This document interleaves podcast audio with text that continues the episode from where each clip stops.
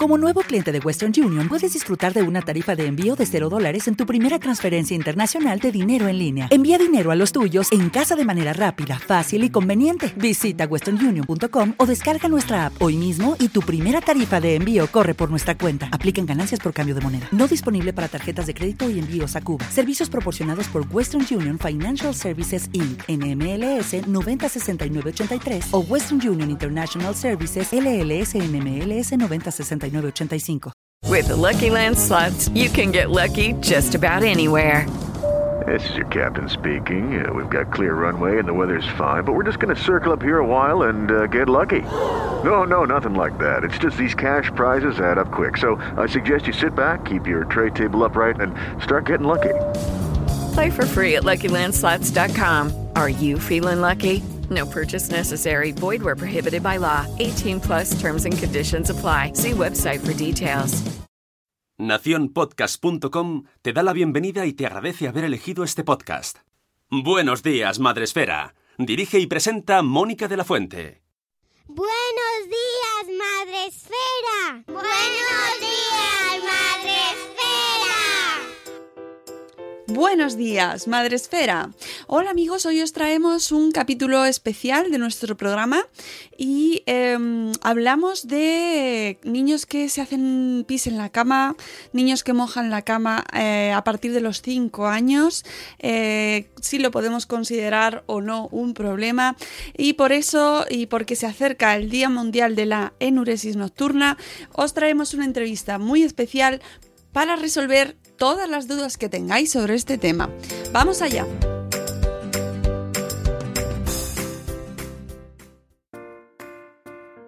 Hola, soy Sarandonga de la Maternidad Today y estás escuchando el podcast de Buenos días Madre Esfera. Ay, no, ay, no, ay, no, perdón, perdón, que todavía no soy influencer. Perdón. Repito, espera, empiezo. Hola, soy Sarandonga de la Maternidad Today y yo también escucho el podcast de Buenos días Madre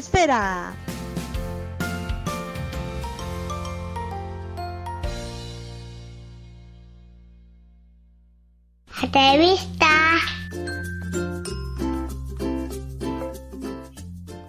Hoy tenemos con nosotros eh, una iniciativa y un tema que nos parece muy interesante de cara a nuestros padres y madres que nos escucháis y que a lo mejor aún todavía no os habéis encontrado con esta situación, pero ya habéis eh, escuchado hablar de este tema, eh, ya os lo estáis planteando o estáis en, en, medio inmersos de este momento, que es cuando los niños pues hay que quitar el pañal, cuando dejan de hacerse pis, cuando empiezan a controlar pues ese momento de hacer pis ellos solos y a veces surgen situaciones pues que pueden preocupar mucho a los padres, como es el caso de la enuresis, con motivo del Día Mundial de la Enuresis Nocturna que se celebra cada año el último martes de mayo, en este caso este año es el 29 de mayo de este año del 2018, eh, traemos hoy al Buenos Días Madre Esfera, a nuestro podcast, al doctor Juan Carlos Ruiz de la Roja, jefe del Servicio de Urología y del Hospital Universitario Santa Cristina de Madrid y director del Instituto Urológico Madrileño. Buenos días, Juan Carlos. ¿Qué hay? Buenos días. Muchas gracias por acudir a Buenos Días Madresfera para vamos a ver si conseguimos despejar dudas en torno al tema de la enuresis nocturna. Vamos a explicar un poco en qué consiste. Lo primero para poner en contexto a nuestros oyentes es explicar de qué se trata eh, la neuresis, la enuresis. ¿En qué consiste, eh, doctor? Bueno, pues vamos a ver, la enuresis son todos aquellos niños que tienen más de 5 años, que se reúnen un promedio entre 2 y 4 noches al mes y que por lo menos lo hacen durante 3 meses consecutivos. Si cumple nuestro hijo todos esos requisitos, podemos decir que nuestro hijo padece un problema de enuresis. Eh, ¿Se trata de una enfermedad? Bueno, realmente es un proceso madurativo que realmente eh, lo que sí que puede hacer es que si no lo curamos o no lo tratamos, pues puede terminar produciendo un trastorno psicológico muy importante en el niño y puede traducirse en una patología eh, psicológica posteriormente. Mm, hablamos de enuresis nocturna y diurna. ¿Por qué esa diferenciación? Bueno, realmente la anuresis en sí son los niños que se hacen pis en la cama por la noche. Realmente en la noche también podría ser durante el sueño la siesta. Lo que pasa es que como la siesta habitualmente dura poco, habitualmente estos niños durante la siesta no se suelen orinar. Lo que sí que es cierto es que los niños que se hacen pis en la cama, eh, que tienen una enuresis, también pueden tener síntomas urinarios durante el día, pero no serían categorizados como enuresis, sino como unos síntomas añadidos a la enuresis nocturna. Eh, eh, ¿Sí? Sí. Ay, no, es que había oído un eco por ahí. Mm, entonces, eh, ¿cuándo exactamente empezamos a considerar que hay un problema o quién lo considera? ¿Los padres, el especialista, el pediatra? Bueno, realmente en la familia, todas las familias que tengan un momento determinado un niño con más de 5 años y que tenga que seguir utilizando pañales por la noche, pues de verdad deberían consultar al médico, porque esto es una situación que se puede corregir muy fácilmente y que lo que no podemos hacer es que el niño sufra las consecuencias de hacerse pis en la cama, porque sobre todo son niños que no sabemos cuál es el momento en el que van a parar. Con 5 años hacen pis, pero pueden hacerse perfectamente con 10, con 15, con 20, y como veo yo la consulta está con más de 20 años, se puede seguir haciendo pis en la cama, ¿no? es un tema tremendo. Mm. Eh, existen tipos de enuresis, por lo que hemos podido así que mm, consultar un poco buscando información, eh, por lo que tanto no son todas iguales. No, vamos a ver, existe por un lado lo que se llama la enuresis primaria, son aquellos niños que siempre se han orinado en la cama, o sea, son niños que en ningún momento han tenido la continencia por la noche. Eso es la, la enuresis primaria. En estos son prácticamente el 90% de los casos que vemos en la consulta y en estos son todos un problema médico de base, un problema madurativo. Mientras que existe un 10% que lo que tienen es lo que se llama la anuresis secundaria. La anuresis secundaria son aquellos niños que han contenido el tema por la noche por lo menos durante seis meses o un año y de pronto comienzan a orinarse por la noche. En esto es un porcentaje alto, suele ser un tema psicológico, pero estamos hablando que de todo el montante de problemas es solamente un 10% de estos niños los que pueden tener una causa psicológica. El 90% es una causa médica y un problema médico que podemos abordar y que tenemos que abordar. Es decir, que eh, abordar este problema es pasando a través de la consulta del pediatra. Sí, en primera instancia siempre hay que ir a la consulta de pediatría y en función, después de hacer un diagnóstico, pues a veces se deriva a unidades de urología eh, para, tratar a estos niños. Pero ya de por sí el pediatra puede perfectamente hacer un diagnóstico y un tratamiento. Eh, ¿Qué pautas?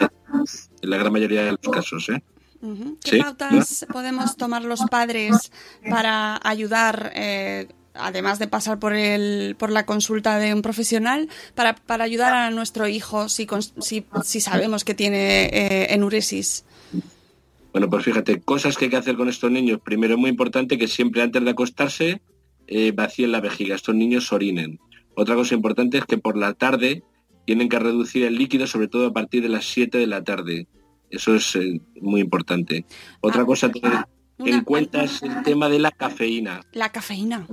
La cafeína, mm, estos niños no deben de tomarla porque la cafeína tiene un efecto diurético, o sea, lo que hace es producir más orina y entonces esto empeora o dificulta el, conseguir una continencia nocturna.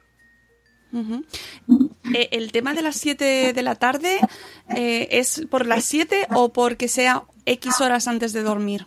Porque habitualmente como son niños que se suelen dormir 9 y media a 10, pues suele ser aproximadamente tres horas antes. Vale, tres horas antes. Esto para que, para ayudar a nuestros padres, madres que nos escuchan a que tengan las pautas, porque aquí lo apuntamos todo en el cuaderno, doctor. y que sepan pautas fáciles y que y, sencillas para poder ayudarles, ¿no? El tema de la cafeína, por ejemplo, es un tema muy interesante, aunque aunque ya nos han aconsejado que los niños eh, no tomen cafeína. Sí, pero sobre todo para este tema de la anuresis, lo, sobre todo es que perjudica mucho, porque eh, lo que hace es que tenga el niño una sobreproducción nocturna mucho mayor de orina, ya de la que pues, sí poseen estos niños, y entonces favorece que estos niños se hagan pis en la cama. Eh, ¿Algún hábito más que haya que tener en cuenta como padres eh, o, como familias para, para ayudarles? Yo siempre digo una cosa, estos niños siempre hay que hacer un diagnóstico y tratarlos, y lo que no se debe hacer nunca es coger y levantarlos por la noche, como hacen muchos padres, mm. levantar al niño en, incluso en varias ocasiones a lo largo de la noche, porque el problema es que lo que hacemos es interrumpimos el sueño de nuestro hijo y también el sueño de los padres. ¿Qué supone esto? Pues que al día siguiente el rendimiento escolar de estos niños va a ser mucho menor porque les han levantado varias veces en la noche y evidentemente pues los padres también van a tener un rendimiento en su trabajo menor porque durante varias veces a lo largo de la noche se han levantado para que su hijo haga pis. Y sobre todo, lo más importante es que en muchas ocasiones, además, después de haberte levantado varias veces y haber puesto a tu hijo a hacer pis, pues muchas veces el ratito, después de, acostarle, pues él se, se vuelve a orinar en el pañal, ¿no? O sea, con lo cual, al final nos hemos levantado varias veces y muchas veces no conseguimos nuestro objetivo. Ya, ya me puedo imaginar. Eh, aparte de que no dormimos nadie, estamos todos de mal humor y, no hemos conseguido lo que estábamos buscando.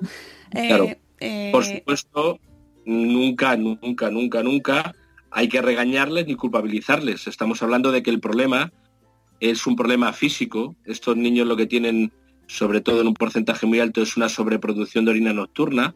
Producen mucha más orina de lo normal por la noche y entonces eh, es un tema madurativo, es un tema, fíjate, genético, hereditario. El 90% de estos niños tienen padres o madre que se ha hecho pis en la cama también cuando era niño. O sea, es un tema totalmente que sabemos que, que se hereda de padres a hijos, incluso muchas veces hay tíos y abuelos que tuvieron el problema. Pero que hay que diferenciar, entiendo yo, eh, esas situaciones en las que ellos no se dan cuenta cuando ocurre a lo mejor pues por estrés o por situaciones concretas que sucedan en, en la familia o en el entorno, ¿no? Me imagino que eso también se tendrá en eso Es un porcentaje, son un porcentaje bajo. ¿eh? Realmente el que sea por un tema de estrés o un tema psicológico es la minoría de los casos. La gran mayoría, y ese es el problema por el cual está infradiagnosticado e infratratado mucho, es que estos niños por un problema físico, fíjate que aparte del tema de la sobreproducción de orina nocturna, estos niños también tienen una vejiga de menor capacidad, muchas veces incluso entre un 25 y un 30% menor que lo que le corresponde por la edad.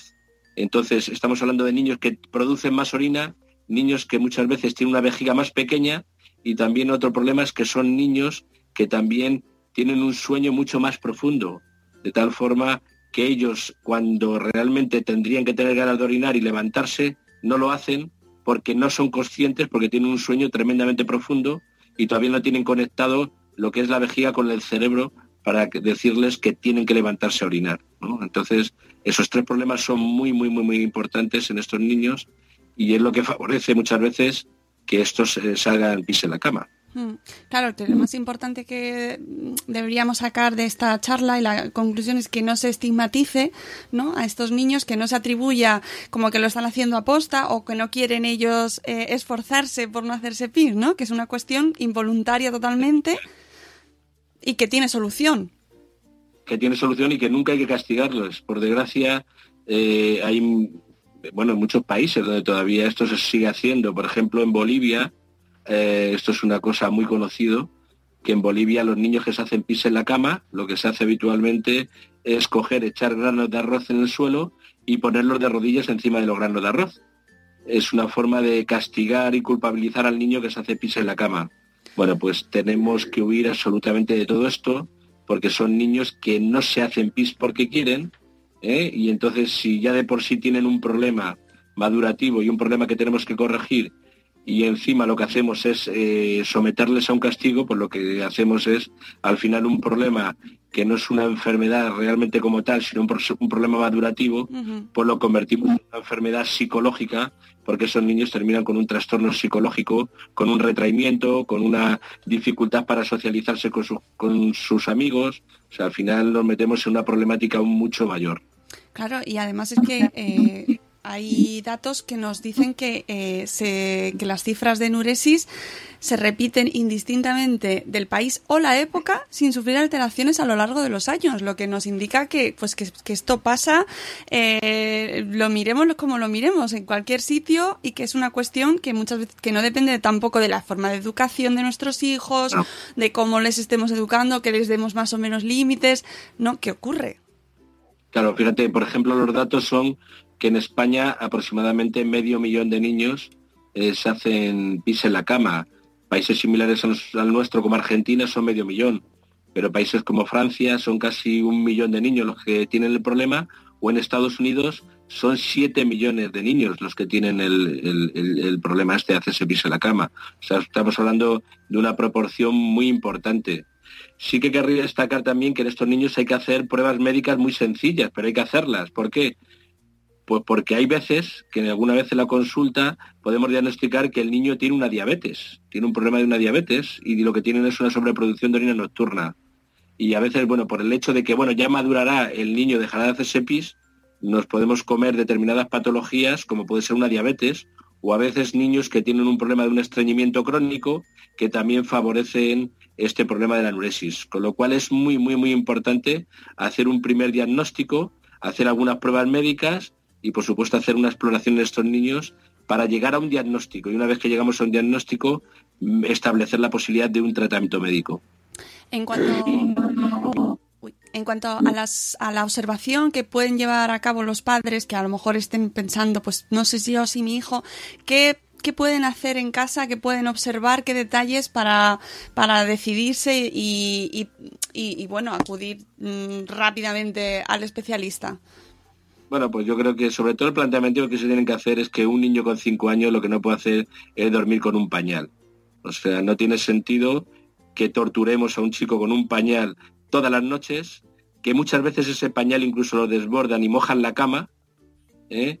Estamos además haciendo que ese niño no se socialice bien, no vaya ahora, por ejemplo, en la época de campamentos, que sean niños más retraídos, que tampoco quieran ir a casa de amigos a dormir precisamente por ese problema.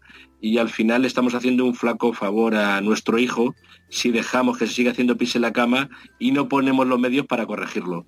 O sea que los propios padres tienen que tomar conciencia de que incluso si ellos mismos se orinaron y estuvieron hasta edades tardías, que sepan que en pleno siglo XXI esto no puede ocurrir o no debe ocurrir, porque tenemos el suficiente, la suficiente posibilidad de hacer un diagnóstico y de un tratamiento para que estos niños a partir de los 5 años se dejen de hacer pis en la cama sin ningún problema. ¿Está relacionado la anuresis con la encopresis? Bueno, hay veces eh, que los niños tienen las dos cosas, ¿no? Pero suele ser eh, muy infrecuente. El tema de la encopresis es un tema muy, muy, muy, muy infrecuente, no tiene nada que ver con el tema de la anuresis. Estamos hablando que la anuresis es una proporción altísima. la, la encopresis es muchísimo menor y además suele haber más problemas debajo de alteraciones psicológicas cosa que ocurre con mucha menos frecuencia en la anuresis, que como estamos diciendo es un problema médico, un problema de base funcional y no un problema psicológico, como por desgracia mucha gente piensa. Y de hecho simplemente contarte que, por ejemplo, yo tengo el primer ensayo que ha aparecido a nivel mundial escrito por un médico, que se titula ¿Por qué se orinan los niños en la cama? Y yo, eh, ese libro es el único libro que está publicado por un médico. Sin embargo, todos los libros, eh, traducción de libros americanos, me refiero desde el punto de vista divulgativo de, para la gente de a pie, están escritos por psicólogos. Y eso a mí siempre me llama mucho la atención. ¿Cómo puede ser un problema que tiene en un 90% una causa médica y un problema médico? Eh, no exista divulgación sobre este problema y sin embargo sí que haya mucha divulgación desde el punto de vista psicológico cuando estamos hablando que menos del 10% es un problema psicológico en estos niños. Pues sí, es muy interesante, la verdad.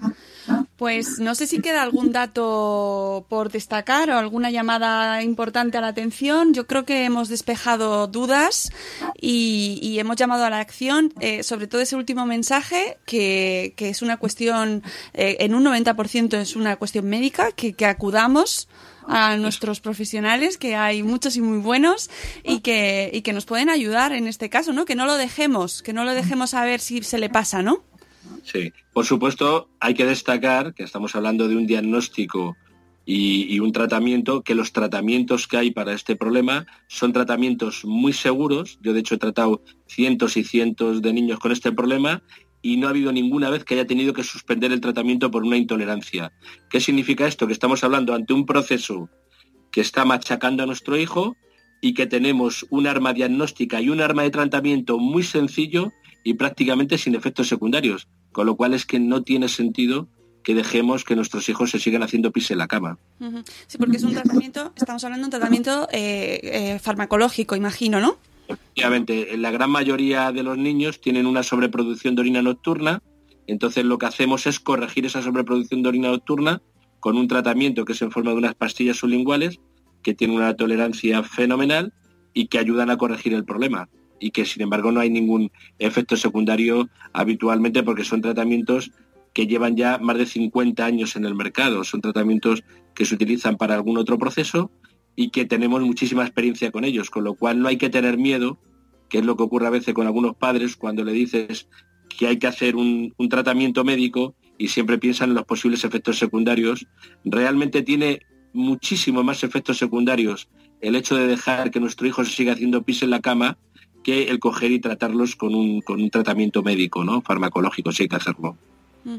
Pues, pues nos quedamos con este consejo y, recomendamos sobre todo que consulten con su pediatra, con su especialista, eh, para evitar que vaya más y que se genere esa situación, esa frustración en los niños, eh, que, va mucho más allá de frustración, ¿no? Que va, que, puede generar eh, pues, pues problemas en, estos niños que están viviendo esta situación. Una, una duda que sí que quería. Fíjate, si quieres te voy a contar la última anécdota. Sí, sí, claro. es que recientemente yo operé a una mujer de la embajada mexicana aquí en, España que sabía que yo había escrito el libro este sobre, el tema del pis en la cama.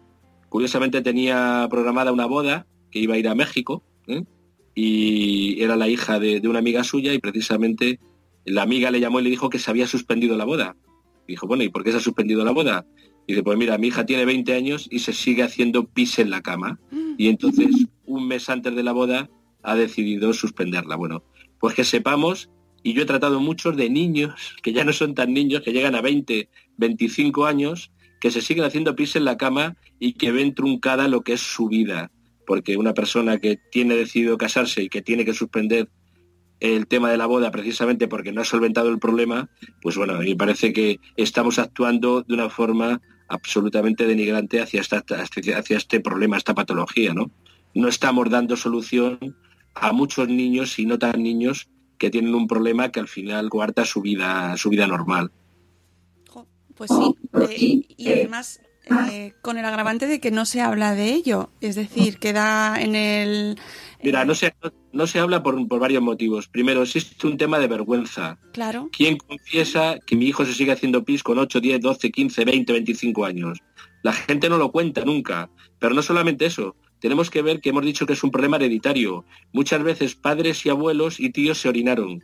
Entonces, eh, claro, eh, ellos piensan que dice, bueno, es que a mí también me ocurrió, al padre o a la madre. Se me pasó con los años, pero bueno, parece que, lo viven en una forma en silencio, porque saben que es como una tara, puede decirse, desde el punto de vista familiar, que, que bueno, que generación tras generación se siguen orinando los niños, ¿no? Pero realmente contra esto hay que, ser muy taxativo y decir que esto no puede ocurrir. O sea que el hecho de que el padre o el abuelo se hubiera orinado en épocas pasadas, lo que no podemos hacer es que actualmente en pleno siglo XXI dejemos que un niño se siga haciendo pis en la cama, porque tenemos tanto la forma de hacer un diagnóstico correcto como de tratarlos también de una forma también correcta. Pues creo que nos ha quedado claro. Eh, mm, eso sí, eh, recuérdenos la última vez el nombre del libro para si hay gente interesada. Sí, el libro se titula ¿Por qué se orinan los niños en la cama? Eh, y está precisamente editado por nuestro Instituto Urológico Madrileño. Es un libro que está, se puede encontrar fácilmente en la Casa del Libro. Lo único que es curioso, en la Casa del Libro uno tiene que ir a la sección de psicología y a la sección de enuresis. Veremos ahí unos 18 o 20 libros escritos por psicólogos y en un rinconcito está el único libro escrito por un médico, que es el que he escrito yo, y que lo que quiero precisamente es poder seguir ayudando a la gente y que no estigmaticemos a los niños diciendo que al final es un problema psicológico, porque es un porcentaje pequeño. ¿eh? Los hay que son problemas psicológicos, pero es un, un problema, o sea, un porcentaje muy pequeño. Pues muy interesante. Eh, muchísimas gracias por, por, esta entrevista y yo espero que, que, dé respuesta a todos estos padres que pues están planteándose a lo mejor que no saben muy bien qué hacer, si acudir, si no acudir o cuándo ir, ¿no? Yo creo que con esto nos queda eh, un poco más claro. Muchísimas gracias por, por la, toda la información. Gracias a vosotros por divulgar el problema. Muchas gracias.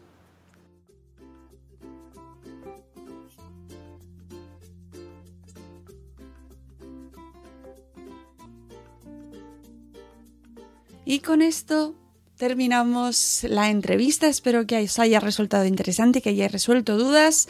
Eh, habrá más información con motivo de este Día Mundial de la Anuresis Nocturna, que ya sabéis es el día 29 de mayo de 2018. Con esto nos despedimos, que paséis un maravilloso fin de semana y nos escuchamos de nuevo el lunes a las 7 y cuarto de la mañana. Adiós. Hasta mañana. Hasta mañana.